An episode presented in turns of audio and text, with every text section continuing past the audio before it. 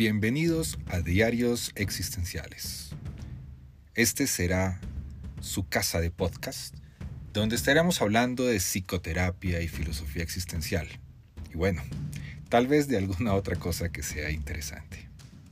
Soy Juan Pablo Díaz del Castillo, psicólogo y publicista colombiano, y espero que me acompañen, más bien, que nos acompañemos en este camino. Bienvenidos.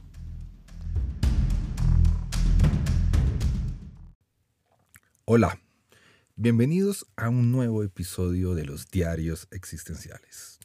Soy Juan Pablo Díaz del Castillo y hoy, primero que todo, quiero pedirles disculpas por varias semanas sin haber podido lanzar este podcast debido a problemas de garganta. Tuve eh, una disfonía y no fue fácil poderlo grabar, pero aquí estoy nuevamente acompañándolos, mejor dicho, acompañándonos para hablar y seguir hablando de la vida y obra de Víctor Frankl.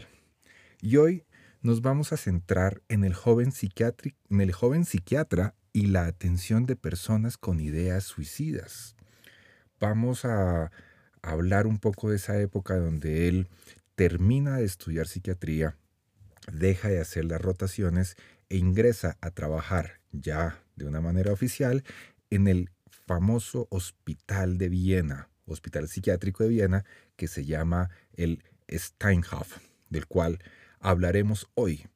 Pero también hablaremos un poco de, de cómo él fue descubriendo en sus pacientes algunos elementos importantísimos para lo que hoy conocemos como logoterapia. Así que, bienvenidos y vamos a hablar sobre Víctor Frankl, el Steinhoff y los primeros elementos de la logoterapia y análisis existencial de Víctor Frankl. Bienvenidos.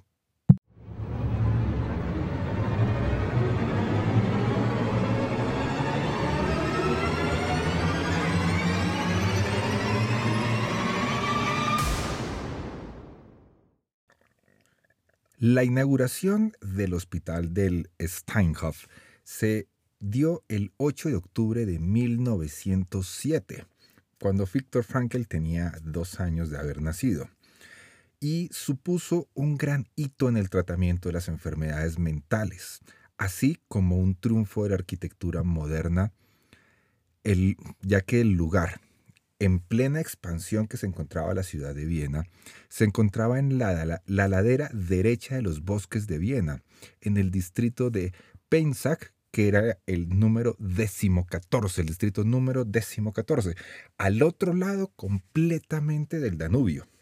Viene el Danubio, viene la isla de Leopoldstadt, viene ante el abrazo del Danubio y al otro extremo está precisamente el Steinhof y estaba formado por 12 edificios que estaban integrados en el campus, lo que constituía toda una ciudad diseñada para albergar a miles de pacientes psiquiátricos. Pero tendría que pasar medio siglo aproximadamente para que el uso de fármacos revolucionara el tratamiento de los desórdenes mentales o los tratamientos psiquiátricos, y de esa manera se redujera e incluso se obligara a cerrar muchos de los monstruosos sanatorios que existían precisamente en este hospital. Precisamente este hospital Steinhoff tenía, como les había dicho, 12 inmensos edificios que recibían el nombre de pabellones. Habían seis para hombres y seis para mujeres. El responsable del proyecto fue de alguien de quien hablamos anteriormente, porque es el célebre arquitecto Otto Wagner. Por eso, en la actualidad, ese hospital no se llama el Steinhoff, se llama el Hospital Otto Wagner. Él es uno de los fundadores de uno de los grupos artísticos más controversiales de la época de Viena y también de la cultura europea. Era el movimiento que se llamaba The Judenstils, o los jóvenes, eh, el estilo joven, juvenil de, de, Viena, que era muy, muy importante en Alemania y en Austria.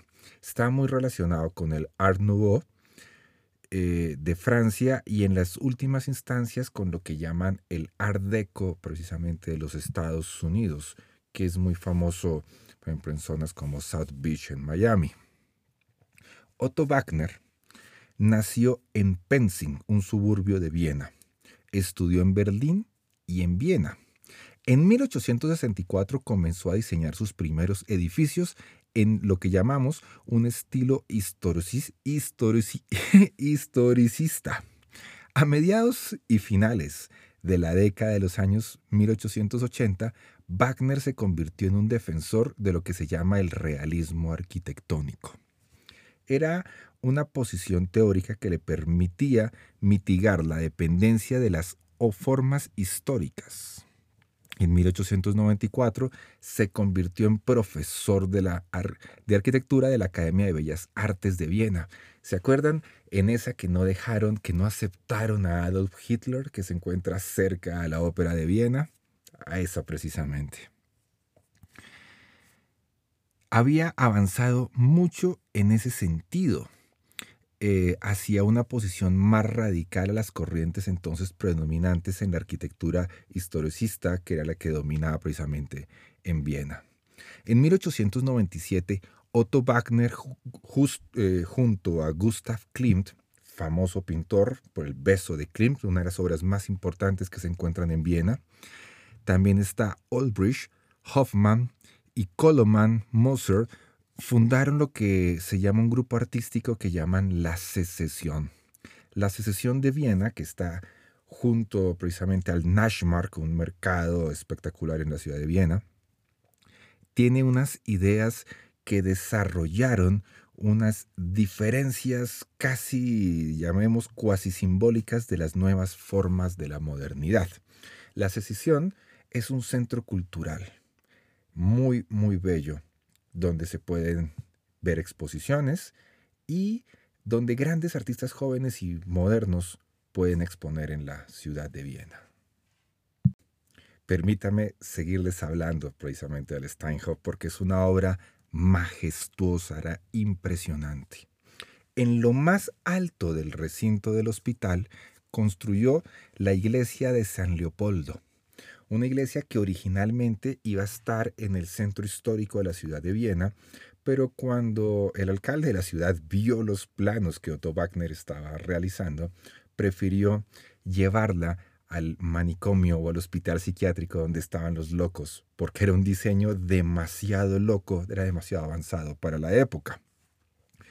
Esta iglesia es legendaria porque tiene rasgos radicales y chocantes. El uso del mármol, el vidrio, de los metales de las hojas doradas del mosaico, de la iluminación. De lejos se puede ver brillar la cúpula por efecto de la puesta del sol. Wagner lo diseñó pensando en los enfermos mentales, que habrían de ser sus únicos fieles. Con el tiempo recibió el nombre de la iglesia de Steinhoff, en la actualidad, el templo no figura en las típicas rutas turísticas de Viena, pero curiosos y aficionados a la arquitectura de todo el mundo siguen visitándolo especialmente en verano. Es una oportunidad, se puede ir, tomar el, el Strassenbahn, después tomar un bus y llegar hasta el hospital y puedo visitar tranquilamente. Es una obra arquitectónica que realmente vale la pena conocer. En el edificio confluyen psiquiatría y religión, y ninguno de los detalles pierden de vista a los enfermos mentales. El propio Víctor Frankel opinaba que aquel imponente edificio elevó la moral de los pacientes, incluso de quienes sufrían trastornos más severos. Era tan elaborado el diseño del lugar que los bancos de madera no tenían bordes afilados y los ángulos de todas las esquinas fueron redondeadas para evitar que quienes se lanzaran contra ellos se lesionaran de gravedad. A la derecha del espléndido altar dorado de la iglesia había una puerta que conducía a un lavado y a las salas de consulta de, las, de los psiquiatras y sus ayudantes. Junto a la entrada principal de la iglesia se encuentra la pila de agua bendita, hecha del mismo mármol sólido que la pared en la que tan elegantemente esculpida se encuentra.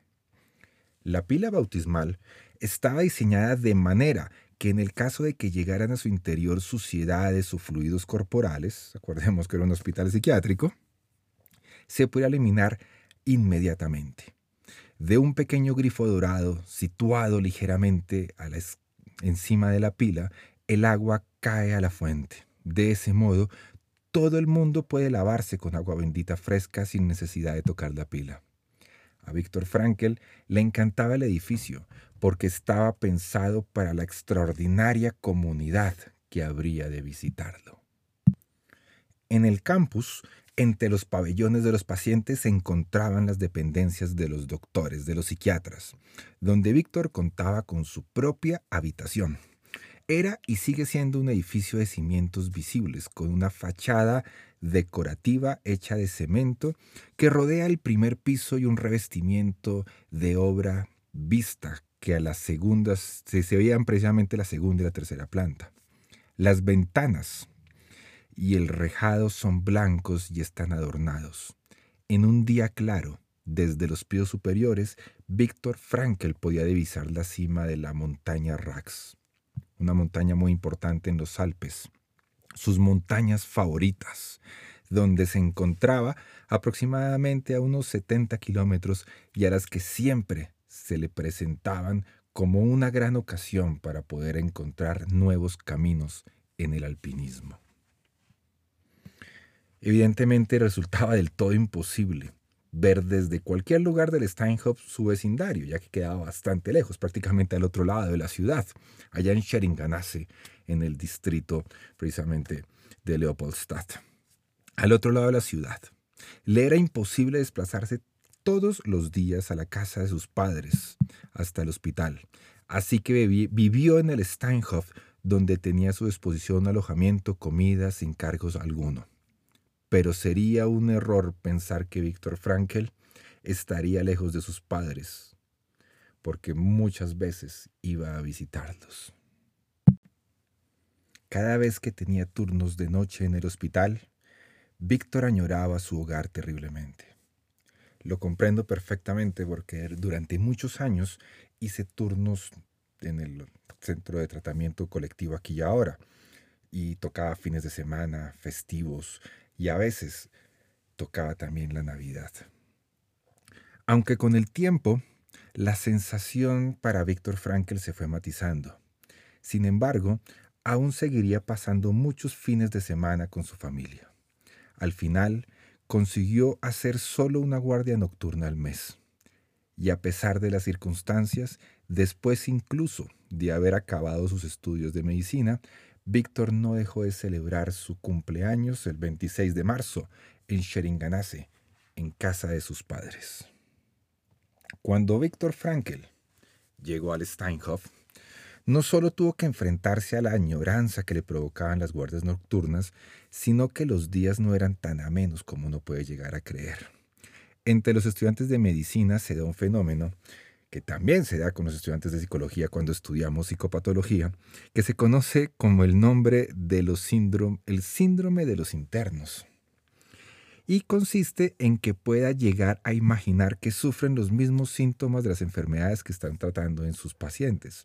Eso no nos pasa a nosotros con los pacientes, sino cuando estamos estudiando psicopatología, que todo el tiempo encontramos esos síntomas en nuestros familiares, en nuestras amistades y hasta en nosotros mismos. Es una época bastante particular la que vive uno durante esa época. Algo semejante sucede con los residentes de psiquiatría y psicología. Y Víctor Frankel cayó en ello. Pero hubo algo más que tuvo un mayor impacto en Víctor Frankel algo más personal, algo más exagerado, intenso de responsabilidad, sobre todo sobre sus pacientes. Y era la primera vez que él tenía a cargo más de 300 mujeres en el pabellón 3, que era donde él trabajaba. Era víctima de una angustia constante a causa de las pesadillas que sufría por ellas. Le resultaba difícil alejarse de las interrumpidas rutinas del sanatorio donde vivía, trabajaba y casi las 24 horas del día.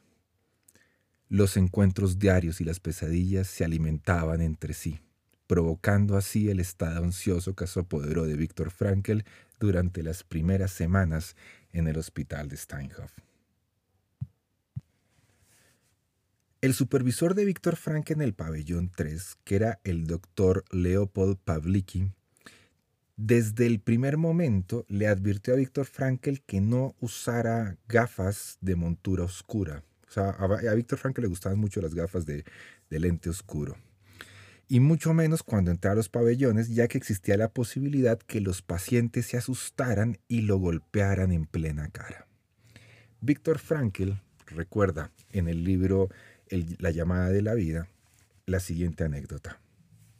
Seguí aquel consejo y puesto que no veía bien sin gafas, me golpeé en la cara desde el primer día. A partir de entonces usé las gafas todo el tiempo y también así pude ver a todas las mujeres que se me acercaban dispuestas a atacarme. Gracias a las gafas pude salir de ileso más de una sola vez. En los cuatro años que pasé trabajando en el pabellón 3, Víctor Frankel estimaba que estuvo directamente a cargo de unas 1.200 mujeres, entre las que ingresaban y las que daban de alta. La mayoría estaban deprimidas y existía la posibilidad de que se suicidaran. Cuando iba corto de personal, Víctor tenía que tratar profesionalmente con unas 1.200 mujeres enajenadas que o bien estaban a punto de ingresar a la institución o bien estaban allí para ser analizadas. Así que Víctor Frankl mejoró su manera de enfrentarse al suicidio y de ahí surge una de las tal vez ideas más importantes sobre, de las ideas que tenemos sobre Víctor Frankl haciendo psicoterapia. Y hablemos un poco de precisamente de una narración que él hace en este libro, donde nos explica cómo eh, las entrevistaba precisamente, hacía la entrevista clínica a las pacientes. Y dice así, ¿cómo podía llegar a alguna conclusión sobre una paciente a menos que no tuviera en cuenta su historial? La pregunta le preguntaba siempre a la paciente deprimida, ¿aún piensa en el suicidio? Y ella en ocasiones respondía que no, pero en gran ocasiones era simplemente para poderse marchar y quitarse la vida de una manera mucho más tranquila. Y, en, ¿Y por qué no? Las mujeres no se, se, sentían avergonzadas, nerviosas, no sabían qué responder y por qué miraban y no daban ninguna respuesta. Una paciente que superaba sus impulsos suicidios habría respondido de otro modo. Al preguntar, ¿por qué no? Esa persona contestaría algo así como, oh doctor, como me dijo usted mismo la semana pasada, me he recuperado. Soy una persona muy religiosa y no puedo imaginar nada por el estilo. Tengo un hogar, una familia, y debo cuidar de ellos. Y tengo tareas, cosas que quiero descubrir que podía llegar en algún momento a escribir. Sabía que si vi alguno de esos sentidos en su vida, estas pacientes se alejarían de las ideas de suicidio. Más tarde, en los campos de concentración, descubrí que eso mismo que sucedía con las mujeres en el Steinhof también sucedía con los prisioneros en los campos. Ya que descubrí también o reflexioné con que los prisioneros que conservaban estas ideas de sentido era una pista muy clara para su futuro y tenían una relación muy clara con lo que querían hacer o personas que estarían dispuestas a amar o si encontraban algo trascendente en la vida, eran precisamente las personas que no se suicidaban. Bajo idénticas circunstancias, sobrevivían. Es evidente que podían morir en las cámaras de gas, o de otro modo, pues estaríamos hablando casi de algo un poco más superior a lo que estamos diciendo.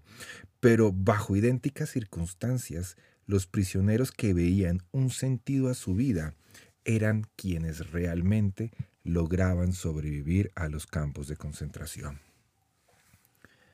Otras anécdotas del Steinhoff nos cuenta cuando eh, que después de haber admitido en aquel pabellón o durante algún tiempo que pasaban en él, Víctor Frankl las entrevistaba a estas mujeres para revisar su estado y valorar cómo iba su mejoría.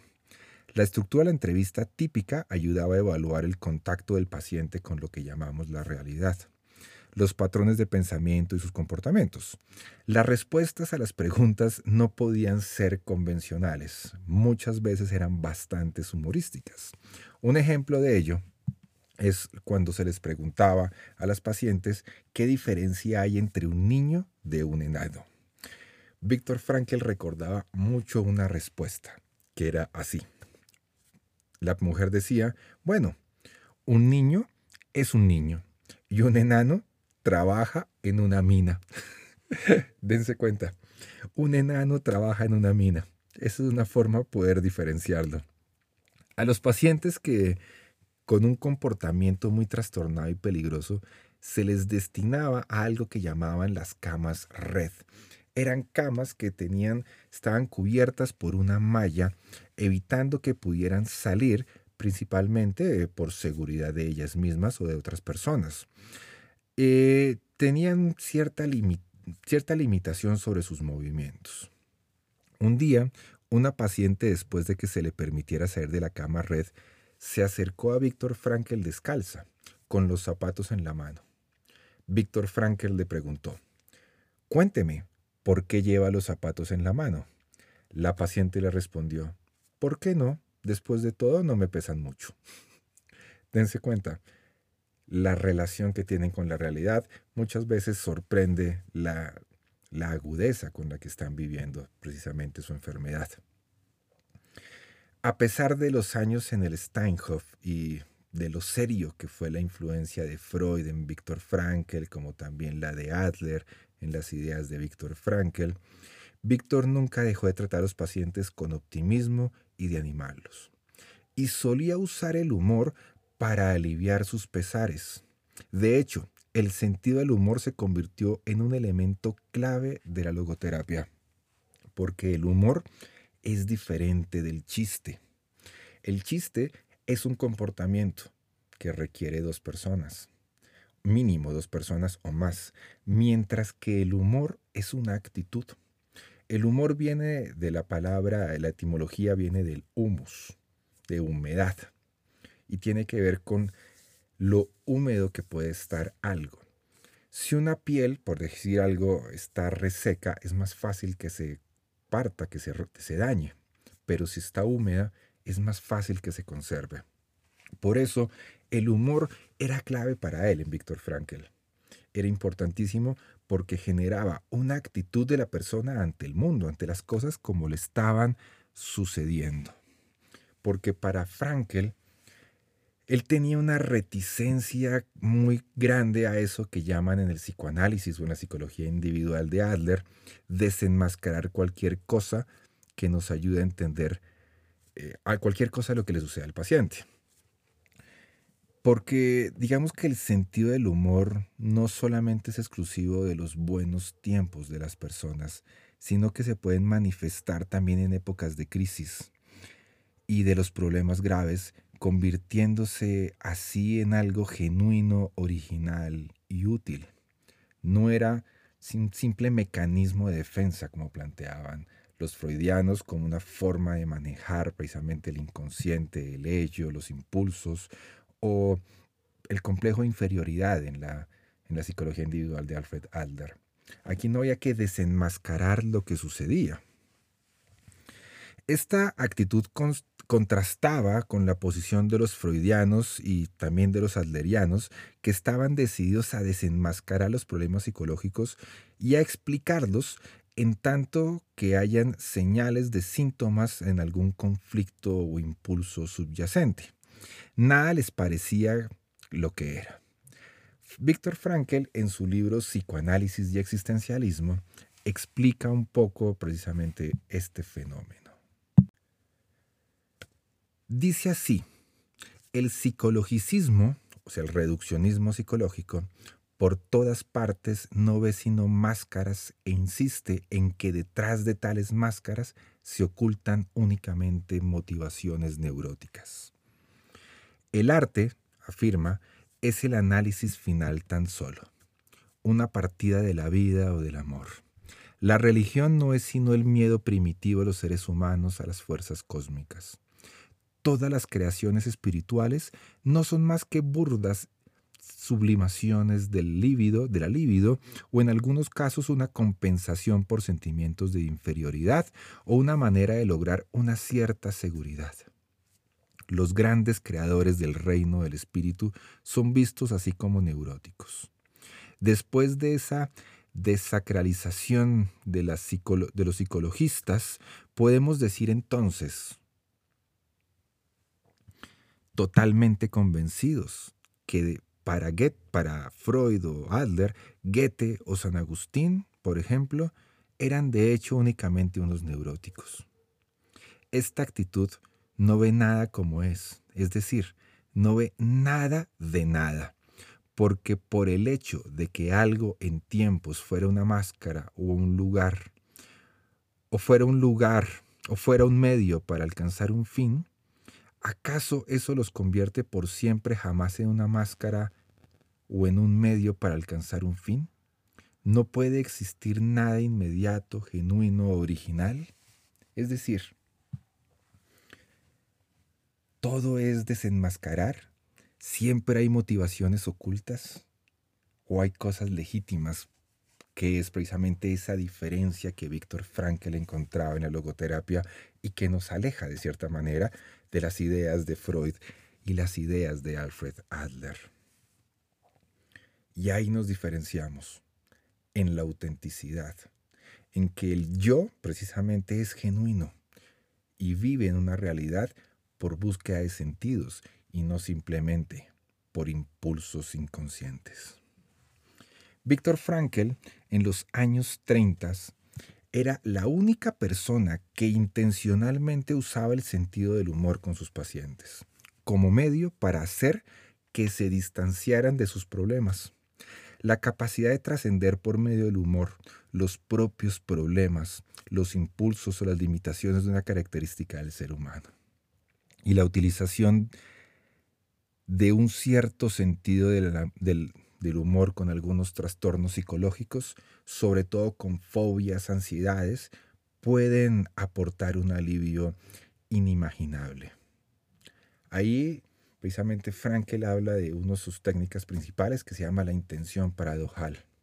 Y es como el paciente puede a través del humor romper el círculo de expectación que le genera el miedo a repetir un síntoma. Y ese, ese mismo miedo a repetir el síntoma hace que el síntoma reaparece y nos encerramos en un círculo vicioso, en un círculo vicioso, perdón, que el humor logra por fin romper. Desde que Víctor Frankl incluyera el humor en las terapias, muchos ha investigado y publicado sobre la importancia del humor en la curación y en el bienestar psicológicos de los pacientes. Aquí podemos darnos cuenta que Víctor Frankl fue un pionero en la utilización del humor. Y eso fue muy importante precisamente en la vida de Víctor Frankl y en el desarrollo de la logoterapia. El humor en el hospital fue uno de los métodos que usó Frankl para romper con las convenciones de los años 30, una época muy rígida, donde el médico, el doctor, exigía cierta benevolencia, cierta reverencia sobre los pacientes.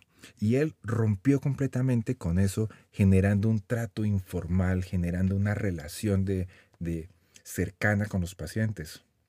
Es más, ni siquiera lo llamaban doctor Frankel, lo llamaban por su nombre Víctor. Si en este momento puede parecernos nada, nada novedoso eso, pero en ese momento era revolucionario, era totalmente diferente.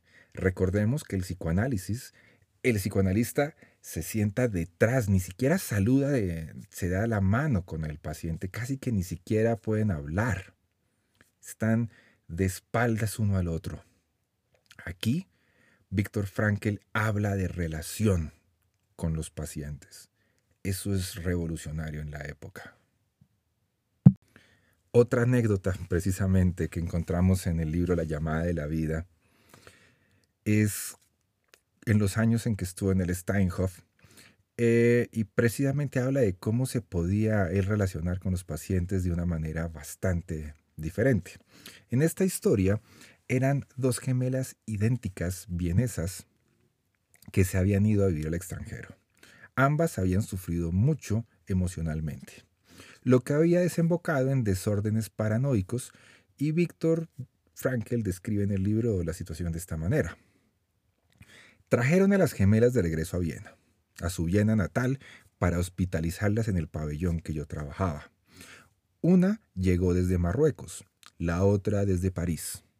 En parte a causa de la herencia, ambas habían sufrido paranoia casi que al mismo tiempo, aunque en diferentes países. Una creía que era Haile Selassie, emperador por aquel entonces en Etiopía. La otra aseguraba ser la segunda alma de Franklin Roosevelt. Las dos peleaban entre sí constantemente y tuvimos que ingresarlas en habitaciones separadas. Algo más pequeñas las habitaciones para que puedan estar en habitaciones separadas. Un día, Víctor Frankel estaba de servicios y hacía la ronda y entró a, una de las habitaciones de ella y le dijo a una de ellas, ¿qué tal está la segunda alma de Franklin Roosevelt? Y ella respondió, Víctor, me está haciendo daño. Yo soy Hailey Selassie. Mi hermana es quien cree que es la segunda alma de, Franklin, de Franklin Roosevelt. Su idea no está mal, pero la mía es muchísimo mejor. Víctor Frankl explica que aquello demostraba no solo que la mujer era consciente de su propio desorden, sino que tenía una opinión sobre éste estaba formada una opinión sobre su, su propio desorden psicológico. Esta historia tal vez sirva para arrojar algo de luz sobre lo que más tarde Víctor Frankl escribiría después de su experiencia en Steinhoff. Y dice así, incluso en los esquizofrénicos existe un campo de libertad para con el destino, y la enfermedad que no abandona al ser humano, por muy enfermo que esté, en ninguna situación o momento de la vida o hasta el final. Eso es precisamente lo espiritual en el ser humano. Aquello que lo eleva en dignidad, aquello por lo que puede hacerse dueño hasta de su estado mental. Y a aquello por lo que muchas personas nos estamos dedicando a la logoterapia. Y sucedía lo mismo cuando le preguntaba a sus pacientes, oiga, cuénteme cómo ha superado su fobia en tan pocos días. Muchos pacientes me respondían que habían seguido al pie de la letra lo que él les había dicho. Y posteriormente les preguntaba qué les había recomendado, porque para Frankel era más fácil recordar lo que él les había dicho pero lo que ellos le habían dicho a él que lo que él les había dicho a ellos. Y precisamente en esas respuestas de sus pacientes empieza a formarse la idea de Víctor Frankl de lo que conocemos con el nombre de logoterapia y análisis existencial. En esos diálogos con ellos, con ellas, con sus pacientes, cada vez que ellas les decían, lo que él les había dicho y que ellas habían hecho y habían servido para mejorar, Víctor Frankl solamente les decía gracias. Y dentro de él pensaba que él aprendía más de ellas que ellas de él. Víctor recibió un regalo más de sus pacientes, a pesar de que se lo dieron sin darse cuenta, y era su relativa inmunidad a los insultos antisemitas. Y de esta manera vamos cerrando el episodio de hoy. Años después en los campos de concentración, aquella enseñanza le ayudaría a reaccionar con calma cuando alguien le insultaba, reduciendo así la posibilidad de que se produjera un, incidente más violento. Al referirse a este regalo, Víctor, Víctor Frankl lo explicaba de este modo. En palabras de él. Una y otra vez, cuando iba de ronda por Steinhoff, una paciente que está de una cama red no bien me veía me decía, Jesús, María y José, aquí viene otra vez ese cerdo judío. Se lo oía tantas veces que acabé inmunizado con ello. Después, cuando alguien me llamaba así, pasaba por encima mío y me resbalaba. Cerdo judío o algo así, me limitaba a decirme, pensando para mis adentros, debo comprender que no era sino otro paciente más. Así que mucho antes de la llegada de Hitler ya estaba acostumbrado a esas cosas. Y cuando pasaba un tiempo, tuve que lucir la estrella amarilla de los judíos en mi traje y la gente me gritaba esos insultos. Había logrado restarle mucha importancia.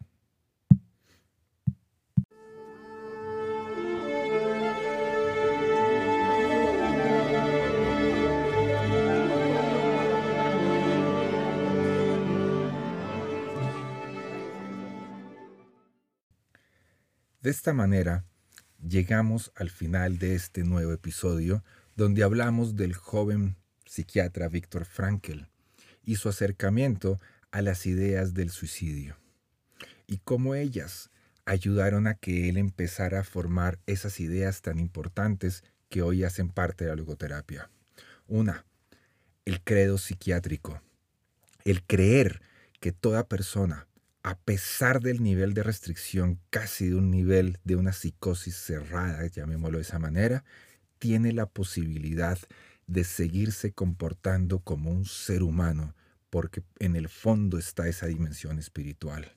Lo importante es que nosotros, como psicoterapeutas, encontremos la entrada a esa dimensión y ayudemos a manifestar esa humanidad, esa libertad, esa responsabilidad y la posibilidad de descubrir sentido en la vida. Segundo, la utilización del humor como un recurso y no como un enmascarador de problemas psicológicos, como planteaba el psicoanálisis y la psicología individual. Y tres, la importancia de la relación con los pacientes. Algo que en la actualidad, como les decía, puede parecer muy normal y cotidiano, pero que en esa época era revolucionario. Así de esa manera, les agradezco por haberme acompañado. Bueno, por habernos acompañado a un episodio más de los diarios existenciales. Soy Juan Pablo Díaz del Castillo. Les agradezco por estar nuevamente oyendo a esta voz y nos vemos en un próximo episodio. Muchas gracias.